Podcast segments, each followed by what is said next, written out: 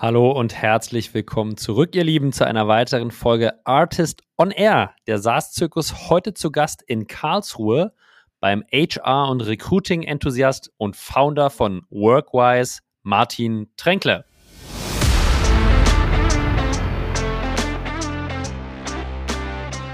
Eine andere Schwierigkeit ist, die wir, die wir schon merken, wenn du diese zwei Ansatzpunkte hast, ist, schon auch ein Thema der Positionierung. Mhm, Man ja. hat es ja vorhin gemerkt, wenn ich erläutere, was, was wir machen, dann muss ich immer irgendwo die, die beiden Möglichkeiten am Ende erklären. Im Kern diesen Recruiting-Service, der für alle Organisationen nutzbar, passend sein kann und dann eben diese Zusatzkomponente für einen Teil der Kunden.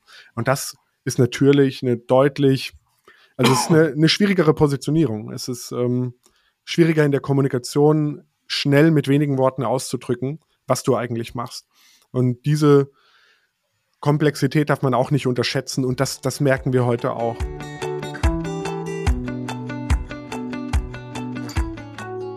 Ja, ihr Lieben, wir sprechen heute über SaaS-enabled Marketplaces und Martin hat eine spannende Geschichte zu erzählen. Er hat gestartet an der Uni mit einer Tech-enabled Agency zur Vermittlung von Studenten an Firmen, Werkstudentenstellen, Praktikumstellen. Haben sie ihr Studium abgebrochen und sich dann nach sehr, sehr großem Erfolg Vollzeit diesem Thema gewidmet, sind aber auch an den Punkt gekommen, wo sie gesagt haben, hey, neben den reinen transaktionalen Business würden wir gerne eine Softwarelösung äh, anbieten. Diese Softwarelösung, lustigerweise und überraschenderweise, geben sie ihren Kunden vollkommen for free und das nicht nur temporär, sondern dauerhaft. Was ist die Hypothese dahinter? Sie versprechen sich davon einen extremen Login-Effekt äh, ihrer Kunden und sagen Software for free, Monetarisierung über die transaktionalen Hires. Ob das wirklich funktioniert, was zu beachten ist beim Aufbau einer Organisation, die diese zwei Themen gleichzeitig macht, wie man sich positionieren muss, was man beachten muss, vielleicht in der, auch in der, in der Finanzierung und alle spannenden Details über seine Reise als Bootstrapper bis zur Series A und einer sehr, sehr starken Finanzierungsrunde im Anschluss bekommt ihr hier in den nächsten 45 Minuten mit Martin Tränkle und mit mir, Julius Göllner. Let's go!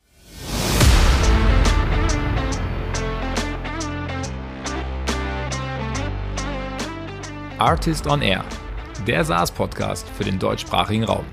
Wertvolle Tipps von erfolgreichen Gründern, Top-Investoren und führenden Industriepartnern, die euch bei der Skalierung eures Unternehmens schnell und unkompliziert weiterhelfen. Zusammengestellt von Janis Bandorski, Julius Göllner und Matthias Ernst. Ja, herzlich willkommen alle zurück zu einer neuen Folge Artist on Air und ich freue mich heute, den Martin bei mir zu Gast zu haben. Martin, guten Morgen. Guten Morgen, Julius. Äh, ich freue mich umso mehr, da du heute etwas leicht dediert auf Krücken ins Office extra gekommen bist, um mir, mit mir Podcast zu recorden. Das weiß ich sehr zu schätzen, Martin. Und äh, ich glaube, alle, die zuhören, auch. Aber vielleicht starten wir mal mit dem ersten wesentlichen Teil. Wer bist du, Martin, und was macht ihr bei Workwise? Ja, hi, ich bin äh, Martin, einer der Gründer und Geschäftsführer von Workwise. Früher hieß das Ganze Campusjäger. Und äh, dadurch, dass wir das Ganze schon ziemlich lange machen, da werden wir bestimmt auch noch drauf zu sprechen kommen, habe ich auch mal alles so ein bisschen gemacht. Äh, das heißt, der erste Commit äh, sogar damals ist noch von mir. Dann hat sich aber herausgestellt, dass mein Mitgründer, der Yannick, deutlich äh, besser coden kann als ich.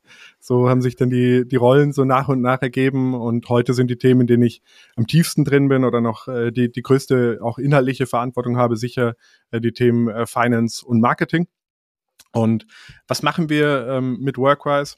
In, in einem Satz, ähm, wir, wir unterstützen Unternehmen im deutschsprachigen Raum dabei, die richtigen Mitarbeiter zu finden. Und das machen wir als digitale Recruiter. Das ist mit klassischen Personalvermittlern irgendwo vergleichbar, nur dass wir das deutlich kostengünstiger, einfacher und auch rein erfolgsbasiert ähm, machen. Das Coole ist, wir können dabei auf einen Pool zurückgreifen von Hunderttausenden aktiv suchenden äh, Kandidatinnen auf unserer Plattform. Was wir darüber hinaus anbieten jetzt mit Workwise ist vor allem für unsere kleinen und mittelständischen Kunden ein kostenloses Bewerbermanagementsystem und Karriereseite, weil wir doch an den Prozessen auch vieles im Recruiting scheitern sehen und äh, damit äh, die Recruiting-Prozesse unserer Kunden äh, vereinfachen und automatisieren. Hört sich super spannend an, Manja, aber da schließen sich ja direkt für mich ein, ein paar Folgefragen an. Ja, jetzt hast du schon gesagt, okay, ihr macht einen Recruiting-Service per se ja spannend für jedes Unternehmen. Wie sehen eure ICPs aus? Du hast gerade schon mal über kleinere und Mittelstände gesprochen, aber ich vermute, dass auch auf der ganzen anderen Dimension, bei den großen Enterprises da einige bei euch im Köcher sind. Das heißt, wie segmentiert ihr eure ICPs und vielleicht auch aktuell Stand heute, wer sind die wesentlichen ICPs für euch? Mhm. Also für das, für das ganzheitliche Konzept, Bewerbermanagement-System und Karriereseite sind es Unternehmen ähm, mit einer Größe von 50 bis 250 Mitarbeitern. Äh, das mhm. sind vor allem Organisationen, deren Personalbedarf konstant und stark ausgeprägt ist. Personalbedarf vor allem ähm, Deskjobs, ähm, eher White-Collar-Segment, weil wir da einfach durch die ursprüngliche Marke äh, Campusjäger auch herkommen. Man muss aber sagen, wie du auch schon angesprochen hast, im transaktionalen Geschäft haben wir sehr starke Accounts, die deutlich größer sind, ähm, die wir bei, bei sehr starkem Personalbedarf unterstützen. Das kann dann zum Beispiel ein NPAL sein, das kann, äh, können einzelne Abteilungen von noch größeren Organisationen auch wie Amazon sein, äh, die wir dann ähm, vor allem mit dem Recruiting-Service unterstützen und Zugang zu unserer Reichweite bieten. Jetzt hören hier viele interessiert zu und denken sich, wen hat sich denn Julius hier eingeladen? Ist doch ein SaaS-Podcast und ihr sprecht gerade über transaktionales Recruiting. Wie passt das denn eigentlich zusammen, Martin? Mhm. Ja, wir, wir kamen sehr stark von diesem transaktionalen Ansatz. Ähm, wir sind ja ursprünglich als Campusjäger gestartet ähm, mit der Annahme, dass es in diesem Personalvermittlungsmarkt super viele kleine, hochprofitable Anbieter gibt, die aber mit total oldschoolen Prozessen arbeiten. Und da war unser Ansatz erstmal, okay, das muss man irgendwo digitalisieren und automatisieren können. Und am einfachsten funktioniert das irgendwo im studentischen Segment. Deswegen sind wir dort gestartet. Über die Zeit haben wir dann aber kennengelernt bei unseren Kunden, dass vor drei, vier Jahren mehr als 50 Prozent unserer Kunden irgendwo Excel oder Outlook als Bewerbermanagementsystem eingesetzt haben aber die Zahlungsbereitschaft bei diesen Organisationen für eine Software auch einfach nicht ausgeprägt war.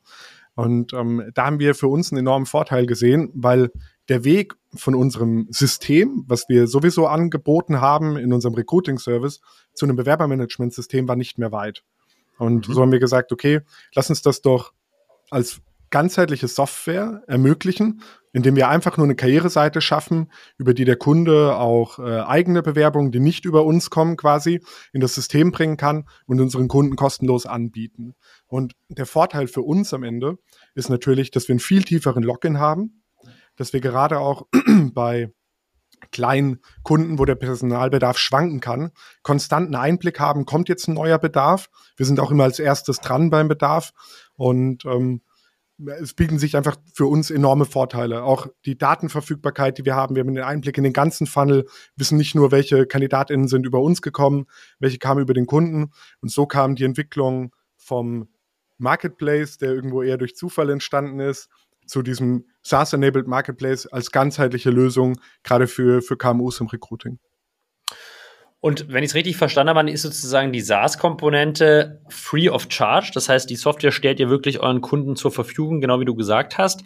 Und die Monetarisierung erfolgt über, das Transakt über die Transaktion der Bewerber. Kannst du uns da vielleicht nochmal einen Anhaltspunkt geben zum, zum Pricing? Wie viel Umsatz macht ihr mit so einer Transaktion? Ist relativ am Gehalt? Ist es ein Fixpreis, also dass wir ein bisschen Gefühl bekommen, wie preist ihr eigentlich?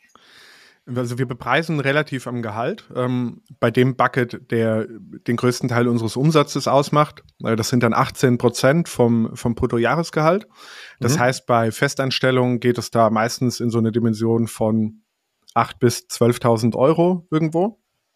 Und wenn du das jetzt vergleichst mit der Zahlungsbereitschaft oder auch den Preisen von einem, von einem ATS, Bewerbermanagementsystem, dann liegt das bei so 100 Euro in dieser Kundenzielgruppe vielleicht äh, im, im Monat. Und bei so einem kleinen Unternehmen, wenn wir der Kernpartner sind und sagen wir mal über 50 Prozent irgendwo das Share of Wallets der Transaktionen haben, dann können wir mit einem kleinen Unternehmen mittleren fünfstelligen Betrag irgendwo im Jahr machen, während wir über die SaaS-Monetarisierung bei einem niedrigen vierstelligen Betrag wären. Und äh, das ist für uns einfach der Punkt, wo wir sagen, okay, ähm, die, die Synergieeffekte, die wir für das transaktionale Modell haben, sind für uns am Ende monetär interessanter als eine eigentliche Bepreisung der, der Software. Also die Software ist Mittel zum Zweck für den, für den transaktionalen Service. Ich würde dieses Thema mal kurz parken, äh, mhm. weil ich das extrem spannend finde, ja, dieses SaaS-enabled Marketplace-Thematik, die ihr aufgebaut habt. Aber ich würde einmal mit dir, bevor wir da tiefer einsteigen, nochmal ganz an den Anfang der Reise zurückgehen, ja. Ihr habt ja 2013 gegründet, du hast schon bewusst gesagt, das war so eine halbe Gründung, weil es war eigentlich sozusagen aus dem Studentenzimmer heraus. Nimm uns doch mal mit auf die Reise. Wie seid ihr damals auf das Thema gekommen und, und wie habt ihr eigentlich gestartet? Ja, gerne. Ja, äh, Yannick und ich kannten uns bereits in der Schule und haben da mal über, über Gründungsideen äh, gesprochen. Ganz absurde Sachen. Ähm, ja, also ja, waren echt absurde Ideen. Die hätten, die hätten, wären auf jeden Fall auch nicht weitergegangen langfristig. Eine von mir war irgendwo singende Boten, dass du Musiker an die at your doorstep oder sowas. Also ganz äh, so, so ganz ganz lustige Dinge, die wir da irgendwo im Kopf hatten. Und dann waren wir nach dem Abi beide ein bisschen unterwegs, haben auch ein bisschen arbeiten können. Ähm, Yannick war bei, bei Gründerszene äh, in einem Praktikum, hat da für die Jobbörse äh, ähm, äh, äh, Sales gemacht und ich habe äh, kurz ein duales Studium begonnen und dann war ich da aber nicht so zufrieden und äh, wollte unbedingt irgendwo was eigenes starten. Und dann sind wir wieder in Kontakt getreten und haben uns überlegt, komm, wir studieren gemeinsam in Karlsruhe aber starten auch irgendwie so ein Projekt oder eine Firma. Aber wir, muss man wirklich sagen, es waren de facto irgendwie zwei Abiturienten ohne Skills mit 19 und 20.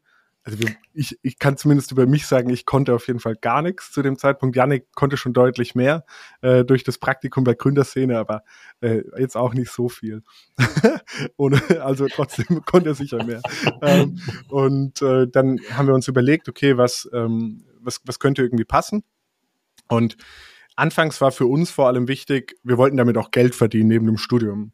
Ja. Das heißt, wir haben irgendwie nach einer Idee gesucht, die wir realisieren können, die wir prototypen können, ohne das damals so hätten, äh, ohne dass wir das damals so formuliert hätten, die eher auch größere Tickets macht, eher von der B2B-Seite monetarisiert ist. Und so sind wir dann irgendwo bei Campusjäger äh, gelandet. Der erste Name dafür war noch SAVK, Studentische Arbeitsvermittlung Karlsruhe, also ganz mies. Campusjäger war dann auch nicht so gut, war oft verflucht. Ähm, aber ja, so, so sind wir dann irgendwie dazu gekommen. Und dann ähm, am Anfang haben wir bei so einem Gründungswettbewerb äh, mitgemacht. Die erste Auflage von, von Grow war das in Karlsruhe. Da haben wir dann zuerst Business Angels kennengelernt, hatten auch ein Angebot äh, tatsächlich für ein Investment, als wir das gewonnen haben, ähm, was, was dann aber für uns heute glücklicherweise äh, nicht, nicht zustande gekommen ist. Und ähm, dann hat, ist das Ganze aber immer so weitergegangen. Und nach einem halben Jahr hat es dann, erst hat's, äh, haben wir eigentlich keine Umsätze realisiert, aber nach einem halben Jahr ging es dann irgendwie los. Dann haben wir so einen mittleren vierstelligen Betrag, so fünf bis zehntausend Euro kamen dann und die sind dann irgendwie auch nicht mehr weggegangen. Ähm, und, kurz zum, ähm, ich, ich hake mal kurz ein, also ja. zum Verständnis, ihr habt damals sozusagen auf der einen Seite Studenten vermutlich akquiriert, als genau. sozusagen genau. potenzieller Arbeitnehmer, zeitlich begrenzt oder langfristig. Und auf der anderen Seite sozusagen Firmenkunden, die Studenten gesucht haben. Ja? Das war wahrscheinlich genau. damals genau das Modell, ja?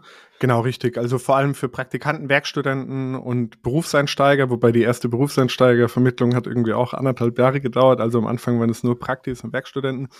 Und ich glaube, was uns nachdem ich heute auch viel studentische Teams gesehen habe, irgendwo ausgezeichnet hat, war, dass wir einfach extrem umsatzgierig waren. Also wir waren nicht die, die irgendwie, wir haben nicht viel gebrainstormt, und äh, sondern nach nach drei Tagen war halt irgendwie die Webseite mit irgendeinem Baukasten da, ohne dass wir jetzt Lean Startup gekannt hätten. Nach einer Woche haben wir Firmen angerufen und denen irgendwas erzählt. Und dann hatten wir nach drei Wochen zum Beispiel Groupon als Kunde ähm, und und dann so äh, immer mehr Kunden weil wir einfach früh versucht haben, ähm, sehr, sehr viel Vertrieb, sehr viel Vertrieb zu machen. Und den ganzen Prozess haben wir so zusammengebaut aus ganz vielen Tools, also irgendwie so ein Formular, was dann in eine Excel gepiped wurde, dann InDesign-Dokument, wo wir den Lebenslauf erstellt haben. Es war absurder Aufwand am Anfang. Absurder manueller Aufwand. Also 90 Prozent der Zeit hat man nur Excel, nur Daten sauber gemacht und irgendwas erstellt. Und ähm, dann nach und nach eben mit, mit äh, als, als wir auch gelernt haben zu programmieren, das Ganze irgendwo ähm, automatisiert und vereinfacht. Aber das hat sehr, sehr lange noch gedauert. Und genau der, das, das anfängliche Modell war dann, ich glaube, irgendwie 300 Euro für einen Prakti und 500 Euro für einen Werkstudent. Mhm. Und damit konnten wir dann so fahren. Und die, die ersten drei, vier Jahre war das aber eigentlich so neben dem Studium. Das heißt, wir haben irgendwie unter der, also wenn es hell war, gearbeitet und am Abend, am Wochenende oder so äh, noch studiert, ohne jetzt irgendwie Vorlesungen zu besuchen, aber hatten schon noch den Plan, das Ganze abzuschließen. Und ähm, so nach, nach vier Jahren hat man dann ge arbeiten gelernt, hat mal realisiert, ah, man ist ein Marktplatz und so äh, einfach so ein Grundverständnis bekommen und dann ging's los mit dem, mit dem, mit dem ersten Festangestellten, dem Simon, der heute auch noch äh, dabei ist und ähm, mit, mit der Entscheidung, das Studium irgendwo auch an den Nagel zu hängen oder, oder naja. sehr, sehr lange zu pausieren. Äh, haben wir mittlerweile auch beide abgebrochen. Ähm, ich hatte 16 Bachelorsemester äh, zwischenzeitlich. Und genau, und dann hat sich das Ganze Jahr für Jahr eigentlich schön weiterentwickelt. Also wir haben unsere Umsätze mindestens jedes Jahr verdoppeln können. Klar, das waren auch kleine Zahlen damals irgendwie. Ähm, aber noch bis in, in siebenstelligen Bereich äh, haben wir das selbstfinanziert geschafft. Und ähm, so hat sich das immer weiterentwickelt, bis dann aber eben irgendwann dieser Realisationsmoment kam, ah, Campusjäger sollte vielleicht nicht alles sein, sondern wir sehen eben eine größere Opportunity im Markt, die wir mit Workways besser adressieren können.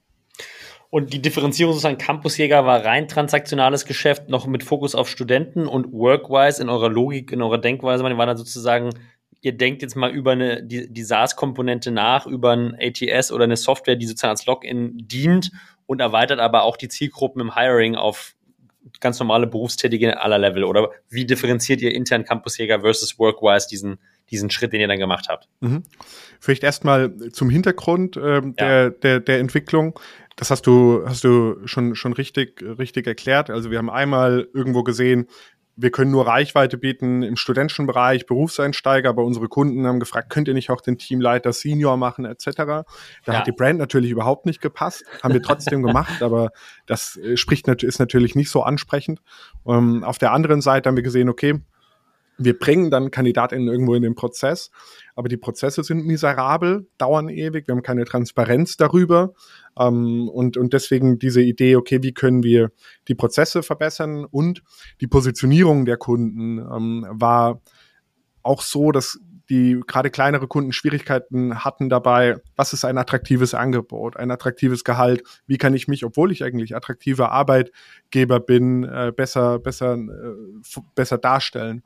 Und für uns war es dann zu dem Zeitpunkt damals so, also vor fünf Jahren, würde ich sagen, dass wir keine ganzheitliche Lösung gesehen haben im Markt, mhm. aber dass wir andererseits ähm, das Gefühl hatten, dass gerade KMUs eine ganzheitliche Lösung benötigen.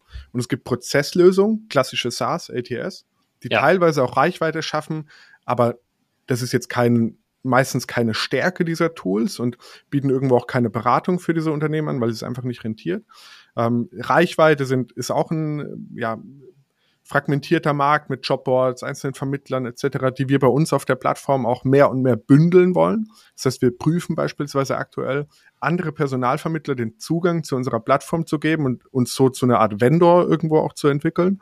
Mhm. Und auf der und auf der dritten Seite dieses Positionierungsthema, da unterstützt vielleicht eine Agentur oder mal ein Reichweite-Partner, aber es ist auch was, wo wir einfach mehr mit reingehen können. Und dieses Potenzial ähm, obwohl ja viel in Richtung Vertikalisierung, Vereinfachung geht, haben wir irgendwo da gesehen, als ganzheitliche Plattform ähm, äh, äh, einen, einen Markt äh, adressieren zu können, der so noch nicht adressiert wird.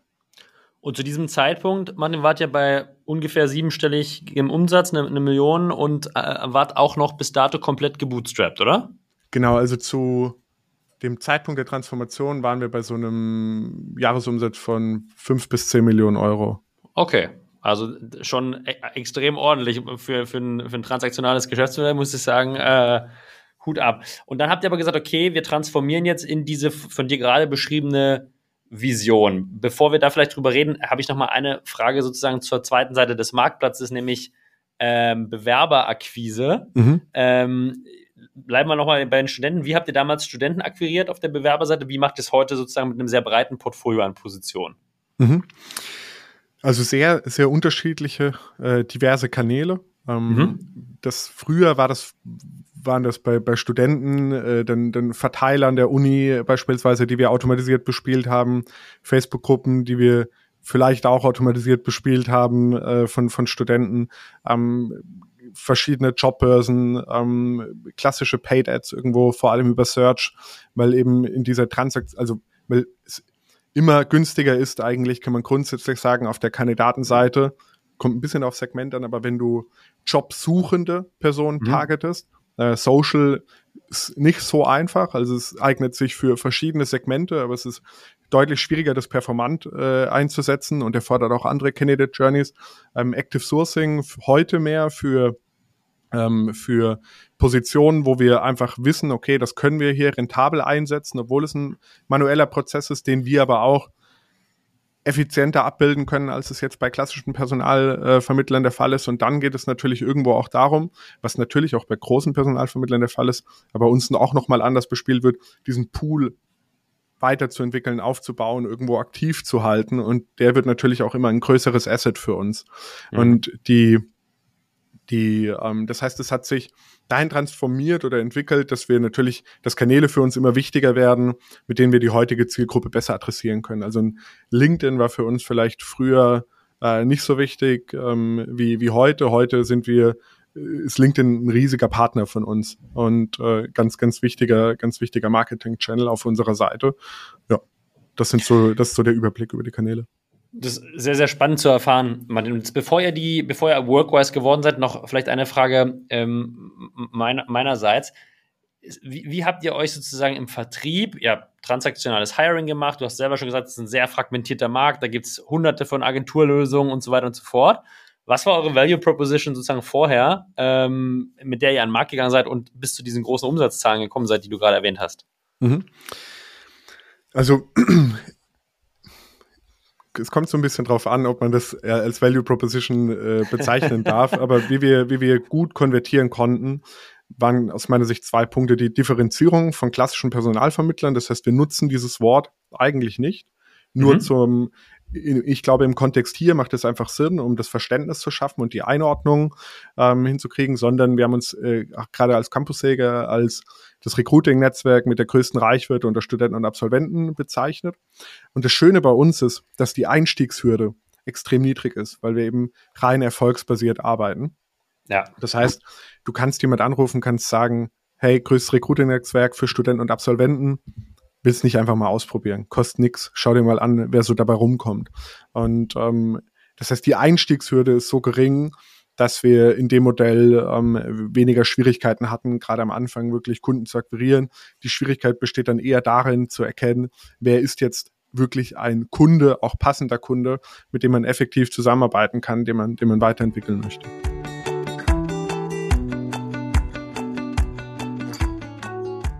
Ja, wir sprechen heute viel über Recruiting und das Recruiting von richtig guten Sales-Talenten ist natürlich auch eine große Herausforderung. Und was könnte da besser geeignet sein, als das eigene Team als Aushängeschild zu nutzen? An dieser Stelle ein kurzer Hinweis auf dem Artist Circus. Am 19. April 2024 wird der Artist Circus in Berlin erstmals Premiere feiern. Das erste Learning und Development Festival für Sales und Customer Success Teams in ganz Europa. Freut euch auf einen ganzen Tag voller Training, Motivation, Wettbewerb und natürlich jede Menge Spaß. Mit über 100 Masterclasses und Workshops könnt ihr euren AEs, euren BDRs, SDRs, Customer Success Managern und Presales Teams das beste Training des Jahres bieten und wertvolle Insights von den Top-Performern der Tech-Industrie gewinnen. Ein Besuch auf dem Artist Circus ist ideal geeignet als Incentive, als Spiff für Q4 oder Q1, als Team-Event oder Jahres- und Quartals-Kickoff. Alle Infos zum Artist Circus findet ihr unter www.artist-circus.com und hier geht's weiter mit dem Pod. Viel Spaß!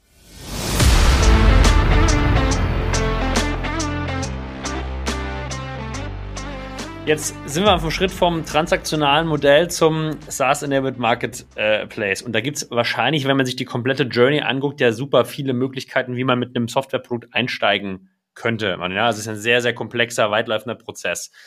Wie seid ihr damals vorgegangen in der Entwicklung V1 von Workwise? Wo, wo habt ihr den Fokus drauf gesetzt? Was wolltet ihr sozusagen mit einer mit der Software abbilden? Du meintest schon, okay, der Prozess war für euch immer selbst sehr intransparent. Meine Hypothese ist, ihr wolltet erstmal den Prozess transparent machen, aber korrigiere mich gern. Ähm, was war so der erste Schritt in äh, Free Software rein? Du meinst damit, wie sah die erste Plattform aus? Genau, also welche Use Cases hattet ihr sozusagen, in welchen Use Cases habt ihr den, den größten Wert gesehen, ähm, neben dem transaktionalen Hiring, die ihr jetzt mit eurer Software abbilden würdet, weil ihr gedacht habt, okay, das wird für eure bestehenden Kunden einen sehr, sehr großen Mehrwert bieten? Mhm. Also tatsächlich war schon fast alles da, weil okay. ähm, wir involvieren uns in der Regel nicht wirklich in den Recruiting-Prozess. Also wir sorgen für die Reichweite, wir sorgen für die Qualifizierung, aber wir machen nur in seltenen Fällen ähm, wirklich eine Prozessbegleitung irgendwo, wie man es jetzt im, im klassischen Headhunting, ist aber auch nicht bei allen der Fall, jetzt irgendwo kennen. Das heißt, ja. wir wollen unseren Kunden eigentlich immer dazu aktivieren, unsere Plattform zu nutzen und eher bei der Plattformnutzung irgendwo zu begleiten, was am Ende auch einfacher ist, als irgendwo äh, Dutzend Mails hinterher zu schreiben, um dann eine Terminvereinbarung zu machen. Das heißt, wir hatten Einsicht der Bewerbungen, Qualifizierung, Application Scores, ähm, Interviewvereinbarungen, Kommunikation mit den Kollegen. Ähm, das ist alles schon, schon da gewesen. Also die Grundfunktionalität eines Bewerbermanagementsystems, mhm. die ja auch, wenn man ehrlich ist, nicht so komplex ist, die war schon da. Das heißt, das Einzige, was wir eigentlich machen mussten, war die Karriereseite anzu, also eine Karriereseite anzubieten, mit der am Ende Bewerbungen in unser bereits existierendes System reinlaufen können. Und das war technisch am Ende dennoch komplex, mhm. weil wir es sehr modular aufgebaut haben, so dass wir von dort auch beispielsweise noch sehr einfach zusätzliche Marken und Marktplätze entwickeln könnten, falls wir das in Zukunft wollen. Und das war, das war eine Komplexität, die wir beachten mussten. Aber sonst war die Grundfunktionalität schon da. Und ähm, auf der haben wir, auf der haben wir aufgebaut und die haben wir weiterentwickelt. Und der, der Effekt, wie du gerade auch schon gesagt hast, ist für uns heute eben äh, deutlich tieferer Login ähm, und ähm, deutlich stärkere Transparenz von Daten, für die wir auch für Kunden ohne ähm, ATS lernen können, weil wir einfach zum Beispiel besser abschätzen können, wie wichtig sind wir denn in der Regel? Also welchen, wie, wie groß ist denn der Anteil von Bewerbungen, der über uns kommt, versus der Anteil, der irgendwo organisch entsteht, bei welchen Arten von Kunden. Natürlich profitieren wir auch davon zu sehen, wo kriegen denn unsere Kunden die KandidatInnen her? Und können ja. wir das irgendwo, ähm, irgendwo vergleichbar auch realisieren? Ne? Das heißt, wir profitieren einfach total von diesen Daten, die irgendwo auf der Softwareseite äh, generiert werden. Habt ihr damals, ähm, 2021 war das, habt ihr damals schon so drüber nachgedacht, dass ihr diesen Schritt geht, eine Software zu bauen, um Login zu schaffen? Oder habt ihr damals ehrlicherweise gesagt, hey, das könnte auch ein zusätzlicher Monetarisierungsstream werden? Also meine Frage geht so Richtung Pricing. Pricing direkt von Tag 1 mit 0 Euro oder hattet ihr damals noch andere, andere Pläne quasi mit der SaaS-Komponente? Also Pricing, Pricing war schon meistens äh, oder war in den meisten Diskussionen auf 0 Euro, aber man diskutiert ja über so vieles in, in, in, so, einer, in so einer Zeit.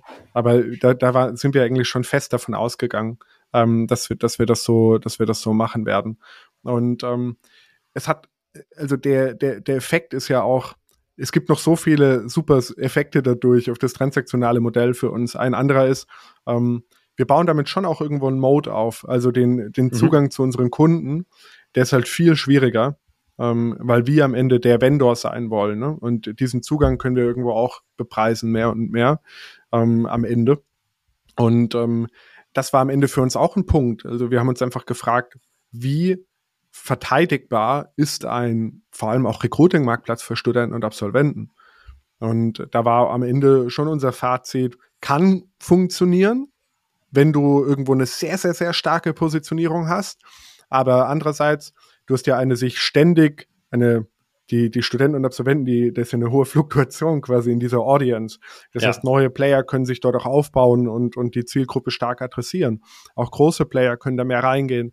Und der Mode, der sich dort, den, es wäre sehr schwierig, dort wirklich einen signifikanten Mode aufzubauen. Und wenn wir jetzt aber sagen, wir schaffen es, tausende kleine und mittelständische Unternehmen am Ende mit unserer Software auszustatten, dadurch die, die Plattform zu werden, auf der ich aktiv werde. Das ist für uns ein sehr starker langfristiger Kundenzugang und Mode, den wir damit auch aufbauen. Jetzt hast du gesagt, Manni, dass eigentlich das Verkaufen der transaktionalen Lösung relativ einfach war, weil die Eintrittsbarriere niedrig, ja? Also versuch's doch einfach mal. Ähm, jetzt habt ihr die Softwarekomponente gebaut, die natürlich auch einen großen Pain adressiert. Das heißt, ich kann mir vorstellen, dass im, im Go-to-Market, in eurer Vertriebsorganisation und im Marketing da ja auch einige Änderungen stattgefunden haben? Habt ihr euch weiterhin sozusagen im, im Go-to-Market auf die transaktionale Komponente fokussiert? Habt ihr euch auf die Software-Komponente fokussiert als sozusagen Entry Point für transaktionales Geschäft? Oder habt ihr beides gemacht? Wie, wie habt ihr diese, wie habt ihr diese Umstellung in der Organisation hinbekommen? Mhm. Also wir haben uns sehr stark äh, initial auf Cross-Selling äh, aus dem transaktionalen Geschäft und dem existierenden Kundenpool konzentriert.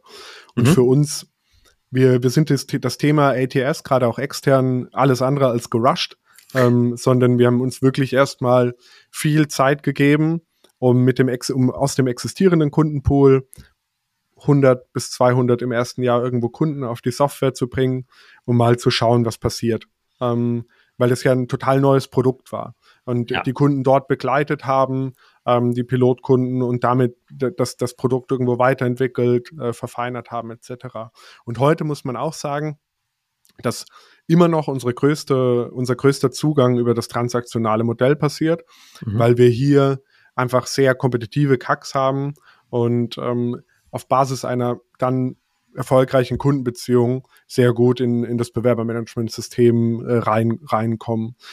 Das heißt, wir tun uns, würde ich sagen, schon, ich weiß nicht, ob man sagen kann, noch schwer, aber mhm. es, wir merken auf jeden Fall Softwarevertrieb und auch Lead-Gen etc. dafür ist was anderes, selbst wenn die Software kostenlos ist. Auf jeden mhm. Fall. Also das ist, weiß gar nicht, wie, wie stark das irgendwo den, äh, die, die Conversion Rate positiv beeinflusst. Es gibt ja sogar, ich hatte auch schon viele Gespräche in den letzten Jahren, in denen ähm, Personen gesagt haben, das könnte uns sogar die Conversion Rate am Ende erschweren, weil man will ja irgendwie auch was äh, bezahlen am Ende für so ein wichtiges System. Um, also das heißt, da, da, da finden wir uns noch, da probieren wir sehr viel aus, aber wir profitieren natürlich noch enorm von dem großen Pool an transaktionalen Kunden, der, der, der sich auch verändert, weil Personalbedarf geht halt irgendwo hoch und runter und in dem sich sehr viele Opportunities ergeben äh, für die, für die Softwarekomponente. Eine andere Schwierigkeit ist, die wir, die wir schon merken, wenn du diese zwei Ansatzpunkte hast, ist schon auch ein Thema der Positionierung. Mhm, Man ja. hat es ja vorhin gemerkt, wenn ich erläutere, was, was wir machen, dann muss ich immer irgendwo die, die beiden Möglichkeiten am Ende erklären. Im Kern diesen Recruiting-Service, der für alle Organisationen nutzbar, passend sein kann und dann eben diese Zusatzkomponente für einen Teil der Kunden. Und das ist natürlich eine deutlich, also es ist eine, eine schwierigere Positionierung. Es ist ähm, schwieriger in der Kommunikation schnell mit wenigen Worten auszudrücken, was du eigentlich machst.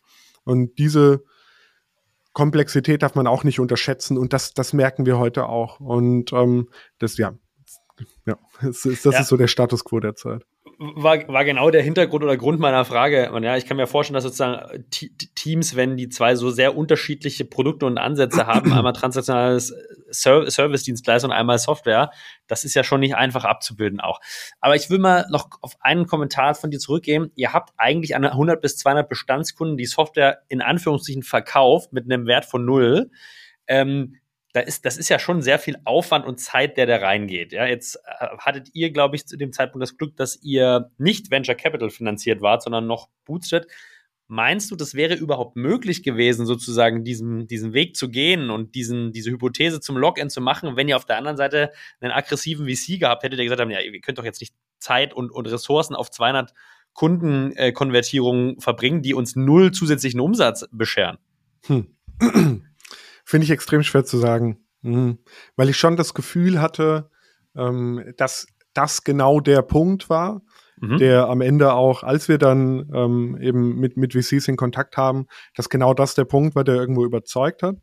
Ich glaube, dass du bei klassischen Recruiting-Markt, dass du mit klassischen Recruiting-Marktplätzen oder auch mit Vertical-Marktplätzen musst du schon ex extrem stark unterwegs sein oder irgendwo eine einen Sweet Spot gefunden haben, der, der da wirklich einen Mode schafft, aber das ist echt nicht so einfach, weil ja. in der Regel hast du halt eine super hohe Abhängigkeit äh, von, von einzelnen Kanälen und hast halt immer diese, diese großen Plattformen im Hintergrund, ähm, die, die irgendwo auch den Rang streitig machen können dadurch, dass wir zum damaligen Zeitpunkt äh, noch 100% selbstfinanziert waren, finde ich es sehr schwer, die, die Frage irgendwo äh, konkret zu beantworten. Ja, gibt es auch keine Schwarz- oder Weiß-Antwort wahrscheinlich, ja. Aber ähm, vielleicht eine Folgefrage daran. Ihr hattet die Hypothese, mal zu sagen, okay, mit der Software steigt der Login. Ähm, jetzt würde mich natürlich interessieren, okay, wie habt ihr das gemessen? Ja, also Kohort, zwei Kohorten, eine Kohorte äh, mit eurer Software, Upselling der Software, zweite Kohorte, äh, Bestandskunde ohne der Software. Was habt ihr da gesehen? Also haben sich eure Hypothesen bewahrheitet und, und wie schnell habt ihr da sozusagen Effekte gesehen? Mhm. Also die Hypothesen haben sich äh, schon bewahrheitet. Ähm, die Hypothesen haben sich in der Hinsicht bewahrheitet, dass wir bei diesen Kunden effizienter agieren konnten, weil mhm. wir ein besseres Gefühl darüber haben, okay, welche Stellen haben zum Beispiel, das ist auch noch ein Vorteil, schon so viel Pipeline, dass wir eigentlich gar nicht so sehr aktiv äh, werden müssen. Deswegen hier auch keinen unnötigen oder überflüssigen Marketing-Spend irgendwo gewinnen. Wir haben gesehen, dass diese Kunden weniger schnell inaktiv werden ähm, mhm. Wir haben gesehen, dass wir diese Kunden viel besser, wenn sie schwankenden Personalbedarf haben, damit meine ich, der auch mal auf Null geht, super einfach reaktivieren können, weil wir merken ja diesen Moment der Aktivität. Ne? Und das ist crucial bei anderen Kunden, wenn du nur Recruiting-Marktplatz bist und Kleinstkunden haben, die halt immer wieder auch auf Null sind, dass du sofort weißt, wenn aus Null wieder eins, zwei, drei wird. Und das wissen wir ja sofort, weil am Ende jeder Job bei uns direkt ausgeschrieben wird. Das heißt, diese, diese gerade auch für die Kleinkunden relevanten, irgendwo niedrigeren Prozesskosten in der Begleitung, in der Aktivierung, diese äh, länger, die, die, die, die, die bessere Retention dieser Kundengruppen, die haben sich für uns äh, in jedem Fall äh, bewahrheitet. Das sind sehr spannende Punkte. Und mit Marketing meinst du sozusagen die Kosten, die ihr intern habt, um euren Kunden einen Bewerber zur Verfügung zu genau. stellen. Da habt ihr sozusagen einfach bei, bei Jobs, wo schon relativ viel Traffic und Bewerbung drin war, dann einfach nicht mehr viel Geld draufgeschmissen, weil ihr wusstet, okay, da ist die Pipeline eigentlich schon voll. Ne? Ja. Genau. Okay, also äh, sehr, sehr, sehr soweit verstanden. Vielen Dank dafür, Martin. Jetzt wollte ich noch mal ein bisschen verstehen, wie habt ihr den Prozess geschafft von von sozusagen studentischen Bewerbern, äh, diese zu erweitern auf eigentlich anyone in White Collar. Ich übertreibe jetzt natürlich ein bisschen, aber ähm, nach, nach oben zu gehen und da neben Studenten auch, auch langfristige oder langjährige Arbeitskräfte anzusprechen. Mhm. Hm. Oder glaube, darüber, haben wir, dar ja, darüber haben wir uns gar nicht so viel Gedanken gemacht, würde ich sagen. ähm, weil Campus Sega war ja weiterhin existent. Ja. Oder ist es heute auch noch? Es wird jetzt die Brand habt ihr also gelassen, ja? Die, die genau. Brand habt ihr weiterhin sozusagen gelassen im Portfolio. Das ist spannend, okay? Quasi als, als Frontend, aber du kriegst halt ein Redirect ins, ins Workwares Backend, sobald du mhm. quasi eine Bewerbung gemacht hast oder dich registrierst. Und das wird dir dann erläutert. Aber wir lassen die Marke immer noch als äh, Zugang ähm, zu, für Studenten und Absolventen. Auf der B2B-Seite nutzen wir sie nicht so wirklich. Und ähm, das heißt, es ging eigentlich vor allem darüber, diese Marke ähm, für das neue Zielsegment irgendwo passender äh, zu positionieren, aufzubauen. Wobei ich auch da sagen würde, aber ich bin bei solchen Punkten, glaube ich, auch immer recht selbstkritisch, dass wir immer noch und dann in ein paar Punkten zu viel Campus-Sega DNA haben. Ähm, in der, in der Ansprache, teilweise auch in der Aufmachung und uns das den Zugang zu einzelnen Zielgruppen immer noch erschwert. Also ich würde sagen, Marken, die von Anfang an auch gerade vertikale Recruiting-Marktplätze eher White-Collar Senior adressiert sind, positionieren oder positionieren sich anders, kommunizieren anders, als wir heute tun, weil wir immer noch einen sehr lockeren, ähm, zwar professionellen, aber trotzdem ja lockeren, ja. jungen äh, Kommunikationsstil auch auf der Plattform pflegen. Und ähm, ich glaube, dass wir da auch noch ein Schräubchen drehen könnten, um uns noch, noch, noch passender äh, zu positionieren. Das heißt, so vertikales Branding wäre noch ein Thema, wo ihr Potenzial habt, äh, dass man sich für bestimmte Zielgruppen dann auch nochmal anders positioniert. Aber ich glaube, das ist auch völlig okay. Ähm, jetzt hast du uns bis jetzt ein bisschen im Dunkeln gelassen. Wo, wo seid ihr aktuell heute größentechnisch, umsatztechnisch? Vielleicht kannst du uns einmal ein, zwei Determinanten sagen, die du uns geben darfst oder möchtest. Ja. Wo steht wo steht ihr denn aktuell heute? Ich hatte ja die fünf bis zehn genannt. Äh, das war quasi so im, im Jahre des Einstiegs auch, des, der, genau. der VCs. Und das war jetzt vor zwei Jahren, also das war der Umsatz 21 dann aus meiner Sicht und den konnten, können wir jetzt dieses Jahr mehr als verdreifachen. Ähm, oh, so, so haben wir uns jetzt weiterentwickeln können, genau stellt sich die nächste Frage. Und ähm, irgendwann kam der Moment, wo ihr doch über Risikokapital nachgedacht habt. Ja, eine sehr, sehr erfolgreiche Geschichte bis dahin hingelegt, gewachsen, sehr, sehr stark gewachsen, eigenfinanziert. Aber irgendwann war der Punkt, wo ihr gesagt habt, okay, vielleicht müssen oder sollten wir doch Risikokapital aufnehmen. Hol uns doch mal ab, wo, wo wart ihr damals und wie habt ihr dann auf einmal drüber nachgedacht, warum? Ja, also wir hatten diese Momente immer wieder, Ähm, mhm. Wie gesagt, ganz am Anfang, ein Angel hat uns da irgendwie 70k für, für 10% angeboten. Dann hat er aber eine Finanzierung bei sich bekommen und hat dann äh, keine Zeit mehr gehabt, hat uns dann aber 10.000 Euro geschenkt. War echt eine abgefahrene Situation. Äh, hat uns auf jeden Fall weitergeholfen in den ersten Schritten. Und ähm, dann hatten wir, haben wir damals auch, wir haben zum Beispiel so ein Angel-Newsletter gehabt, das hat uns übelst geholfen. Immer wenn wir mal Leute kennengelernt haben, Gründer haben wir gefragt, magst nicht auf unser Newsletter? Und da waren dann so 30, 40 Angels drauf und die haben einmal im Quartal einen One-Pager bekommen und dann haben total viele uns angerufen danach und Tipps gegeben. Das hat uns super, super weitergeholfen und mit vielen sind wir dann schon auch immer wieder in Kontakt geblieben, haben auch immer wieder über Runden gesprochen. Aber wir haben halt auf der anderen Seite immer auch gemerkt, es funkt, es klappt halt, ne? Und äh, es funktioniert irgendwie so, wie wir es machen. Und wir können aus unserer Sicht stark genug wachsen und wir glauben, wir können auch noch sehr viel lernen. Und ähm, 2018 haben wir dann auch begonnen, zum ersten Mal mit Fremdkapital äh, zu arbeiten, weil wir da auch eine super Profitabilität irgendwo vorweisen konnten. Und dann damals zu einem genialen Zinssatz irgendwo ja. mal irgendwie ähm, einen mittleren äh, sechsstelligen Betrag aufnehmen konnten. Und dann war aber der Punkt, wo man einfach sagen muss, wenn ich, wenn ich in Jahr T0 irgendwo 10, 20 Prozent vom Umsatz Rücklagen bilden konnte, waren die halt, wenn ich meine Kosten entsprechend anhebe, nach ein, zwei Jahren wieder gar nichts wert.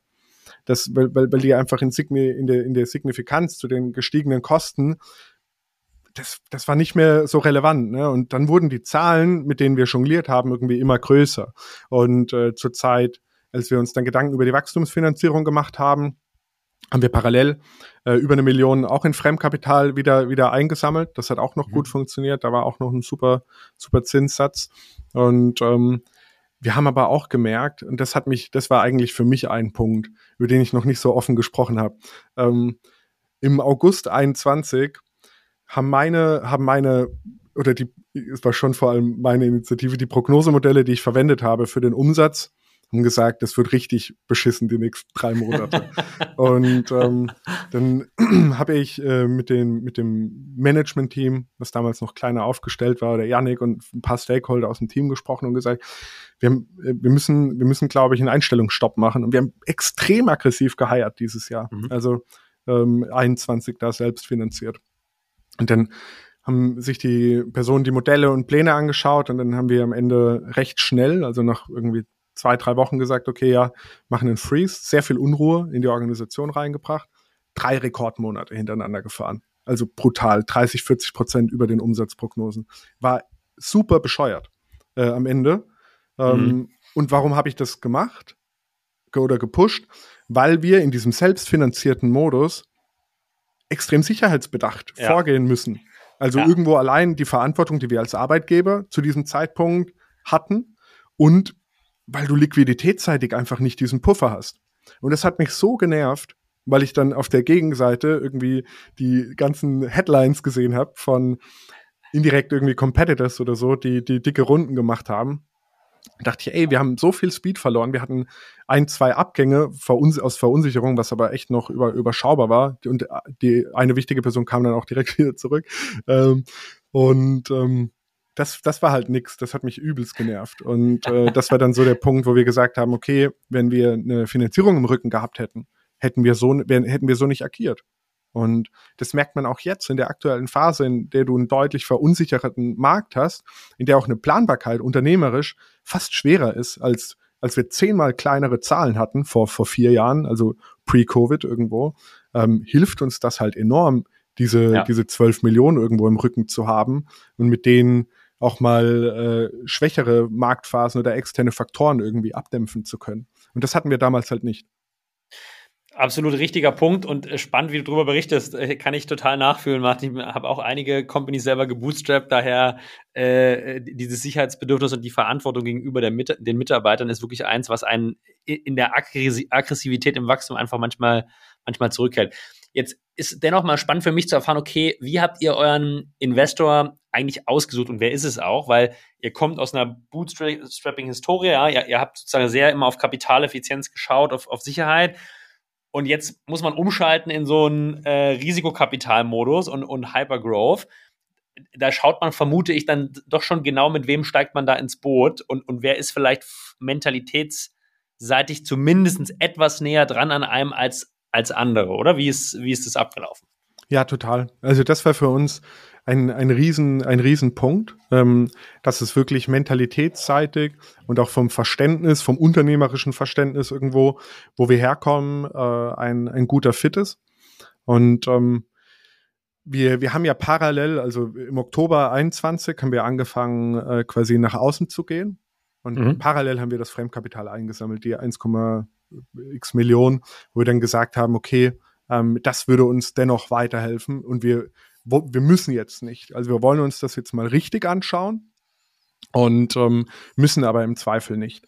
Und dann ähm, wir klassisch irgendwo uns, uns einen Überblick gemacht, äh, eine, eine, eine riesen Liste zusammengesammelt, von der wir uns dann irgendwo äh, am Ende auf 30 Targets konzentriert haben, mhm. die, die unterschiedlich waren. Und entweder das war, ging so in Richtung Tier One, aber im Portfolio eben keine vergleichbaren Companies oder sehr starke VCs, wo wir vielleicht auch schon einen Draht zu hatten, wobei wir das recht wenig hatten. Und äh, dann VCs, wo wir gesagt haben, okay, die suchen eigentlich auch von ihrer Positionierung eher so nach wo es nicht so viele gab zum damaligen Zeitpunkt, eher so nach profitablen, auch bootstrapped Organisationen. Also wo oder in welchen Portfolios halten sich diese Firmen auf, die mhm. vielleicht einen ähnlichen Track Record auch hatten was dann sich auch als spannend herausgestellt hat und damit auch die Überleitung zu den VCs, waren VCs, die auch ein PE hatten. Und das war bei uns ja. eben am Ende Lea Partners und, und dann von Amira, dem PE Amira Growth, äh, der, der VC von Amira. Und da haben wir eben von Anfang an gemerkt, okay, die, da, da ist ein sehr starkes Verständnis irgendwie für profitable Geschäftsmodelle am Ende da und auch für das organische Wachstum und auch für das darf man jetzt nicht falsch verstehen, aber ich beteilige mich in einer Organisation von Unternehmern, die das auch mit privatem Risiko und schon über eine sehr lange Zeit und mit sehr viel Verzicht, ich, fünf Jahren war mein Gehalt irgendwie bei 1000 Euro oder so brutto, glaube ich, ähm, die das irgendwo gemacht haben. Ne? Und, und das hast du schon gemerkt, dass das eine andere, ich glaube auch, dass eine andere Art von Unternehmerprofil irgendwo ist am Ende. Und ja. das hat sehr gut, sehr gut gepasst, sehr gut harmoniert für uns. Und im Gegensatz dazu gab es sogar andere VCs, bei denen ich das Gefühl hatte, es sei von Nachteil, ähm, ein 50-50 Cap Table zu haben. Es sei von Nachteil, äh, profitabel und organisch gewachsen zu sein, obwohl wir uns auch in dem Referenzjahr ähm, verdoppelt haben zum Vorjahr.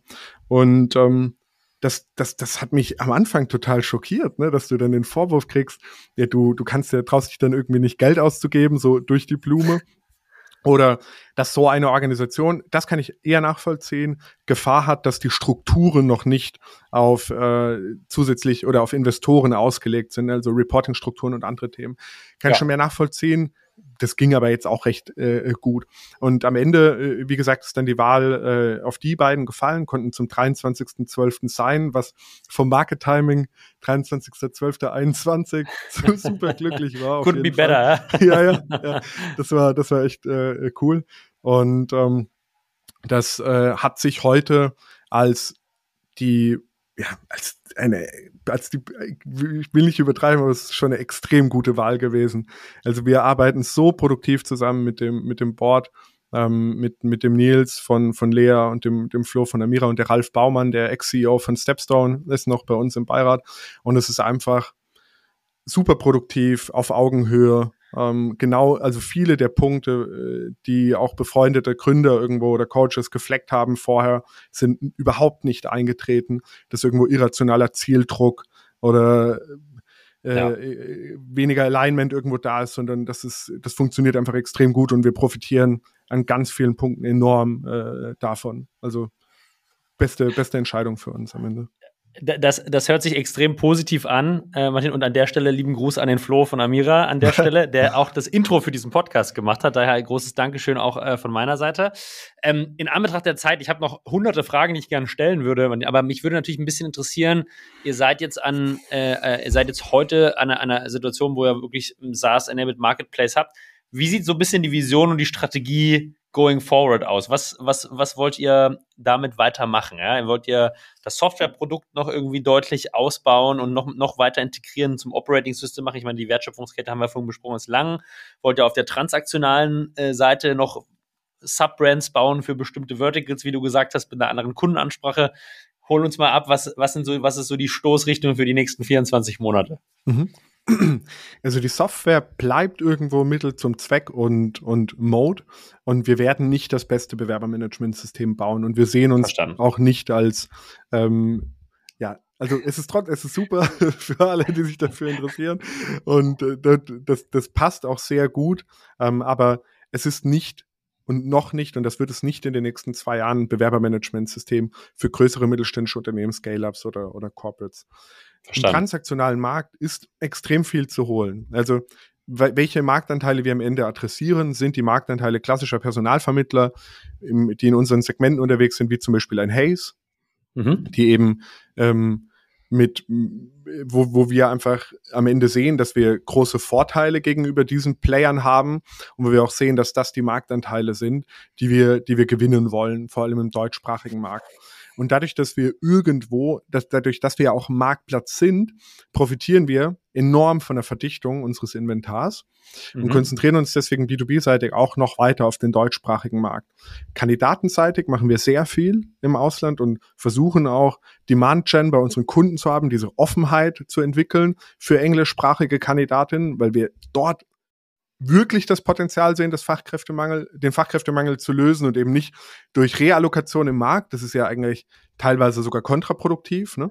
Ja. Und ähm, das heißt, es geht wirklich weiter darum, diese Marktanteile zu gewinnen, darin noch besser zu werden und ähm, gleichzeitig die Durchdringung mit unserer Softwarekomponente bei den transaktionalen Kunden voranzutreiben und das System natürlich auch weiterzuentwickeln. Das hört sich jetzt nicht, da, da hört sich jetzt danach an, als würde da nicht, nicht so viel mehr dazukommen, aber man muss auch einfach sagen, das ist ein verdammt großer Markt am Ende, weil ja. du äh, eben signifikant an dem äh, B2B-Budgettopf äh, Recruiting hängst, der halt enorm ja. groß ist. Und deswegen geht es weiter darum, da Vollgas äh, fokussiert ähm, zu wachsen und Marktanteile zu gewinnen. Wie, wie oft hat Hayes schon angeklopft und ein Offer auf den Tisch gelegt, Martin? Bisher noch nicht, tatsächlich. Noch, gar, noch gar nee, nicht, ja. Nicht, also, weil ich glaube, also jetzt, so wie du es beschrieben hast und so wie ich das Modell auch verstanden habe, ist es ja schon auch wirklich eine disruptive Gefahr für diese alten Modelle. Und wie du sagst, der Markt, der TAM ist wahrscheinlich riesig. Das heißt, es wird ja. sicherlich dauern, bis dieses Risiko von euch wahrgenommen wird, ja, aber ähm, per, per se ist eine technologische Durchdringung dieses Recruiting-Prozesses ja also unausweich, unausweichlich. Wer, wer sind vielleicht Abschlussfrage inhaltlicher Natur, wer sind dann aus deiner Sicht die gefährlichen Wettbewerber oder Wettbewerber auf Augen, Augenhöhe für euch, so ein Hey-Jobs oder wer, wer sind so die, die mit, mit euch in einem Teich hier gerade im Dachmarkt spielen? beschäftigen wir uns, mit Wettbewerb beschäftigen wir uns nicht. Ist auch eine klare nee, Antwort. nee, nee, nee. Also es gibt halt total viele Perspektiven, um auf das Thema ja. zu blicken. Aber man muss sagen, dass dass wir mit vielen, mit vielen äh, anderen Startups, Scale-Ups in dem Bereich eher eine Zusammenarbeit pflegen. Also wir haben schon ja. Hate-Jobs genutzt und Hate-Jobs hat schon uns genutzt, als Beispiel. Ne? Hate-Jobs hat mehr einen Blue-Collar-Fokus, äh, Programmatic Advertising, andere Monetarisierung, ähm, als wir am Ende und Hate-Jobs adressiert auch einen anderen Markt. Also wir möchten kein Jobboard werden. Mhm. Und Hate-Jobs äh, adressiert am Ende den Markt der Jobboards. Und für uns sind Jobboards weniger äh, Wettbewerber, sondern für uns sind Jobboards Partner. Traffic-Lieferant, ähm, ne? Genau. Und, und ähm, das, das ist ja auch klassisch. Also wir sind wirklich man kann uns eher im, im Stuffing-Markt ähm, vergleichen und dort sind am Ende für uns natürlich ähm, vertikalisierte mhm. Anbieter, wenn viele Verticals irgendwie äh, effektiv verdichtet werden, schon auch Wettbewerber. Ne? Also wenn du jetzt auf den Power Ass schaust, die von den Dingen, die ich höre, echt einen super Job machen in, in diesem äh, weitestgehend irgendwo Montage, Elektriker-Segment, wenn du ja. auf die vert vertikalisierten Anbieter im Bereich Pflege schaust, ähm, dann musst du natürlich darauf achten, dass diese Verticals nicht so stark werden, dass sie am Ende irgendwo auch den Gesamtmarkt produktiver in Summe adressieren können. Wir gehen aber davon aus, dass gerade unsere Kundengruppe am Ende so einen diversen Bedarf hat, dass auch da wieder die Komplexität kommt, dass du nicht zwölf Verticals bespielen willst. Ja. Ich glaube, am Ende eine Pflegeeinrichtung fährt sehr gut mit einem Pflegevertical und ein Montage Unternehmen, wie auch immer das aussieht, äh, gut mit einem Power Ass. Aber eine, ein digitales Unternehmen hat so vielfältige Stellen, da müsstest du sehr viele vertikalisierte Plattformen nutzen, dass du da einen signifikanten Vorteil hast. Jetzt habt ihr volle Taschen und es ist ein vertikalisierter Markt. Äh, Martin, äh, sind Akquisitionen für euch ein Thema? Hab ich jetzt jetzt habe ich mich selbst belogen, war vorhin nicht die letzte Frage, ist jetzt die letzte inhaltliche Frage.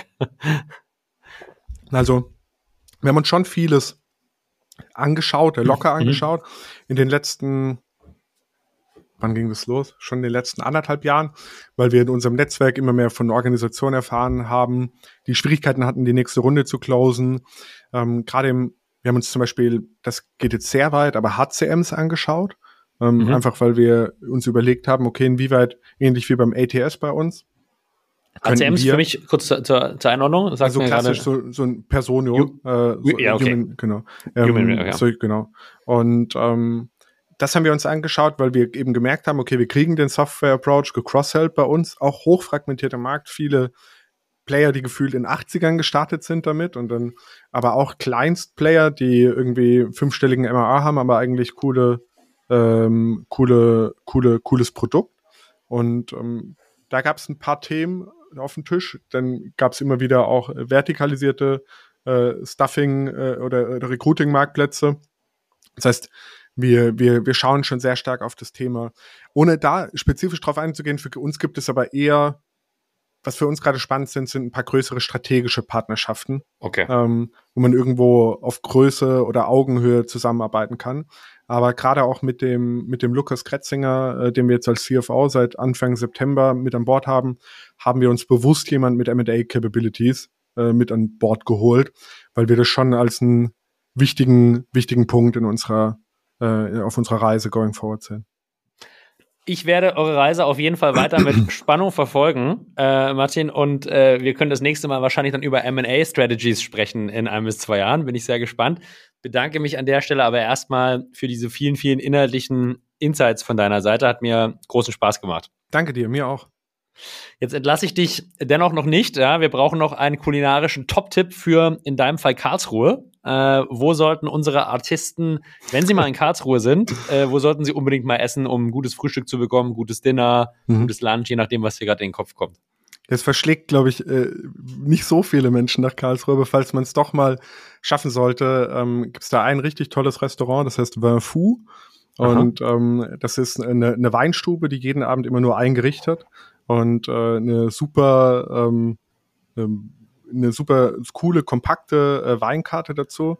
Ganz, ganz kleine Weinstube, von der ich einfach ein großer Fan bin, weil ich ursprünglich auch, ich komme aus der Pfalz und bin auch ein großer, mhm. großer Weinfan. Sehr gerne äh, an, der, an der deutschen Weinstraße unterwegs.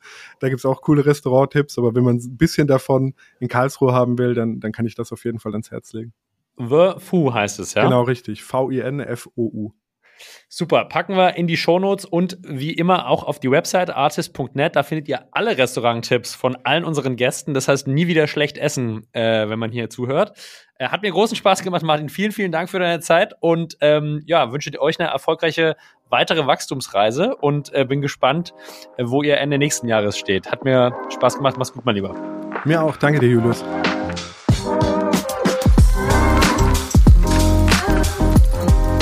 Ja, ihr Lieben, ich bedanke mich ganz herzlich bei euch fürs Zuhören auch in dieser Folge und hoffe, ihr konntet wie immer ein bisschen was mitnehmen für eure eigene Reise und euer Modell. Ich bzw. wir würden uns über Feedback freuen. Wenn ihr Feedback zum Podcast habt, Wünsche, was zukünftige Gäste angeht oder Themen, die wir mal hier besprechen sollten, schickt uns gerne eine kurze E-Mail an julius@artist.net oder schreibt mir auf LinkedIn. Ansonsten freuen wir uns über eine Bewertung von euch im Podcast-Shop eurer Wahl und wünschen euch für den Rest der Woche eine erfolgreiche und produktive Zeit. Das war's von Martin Tränkle von Workwise und von mir, Julius Göllner. Ciao, ihr Lieben.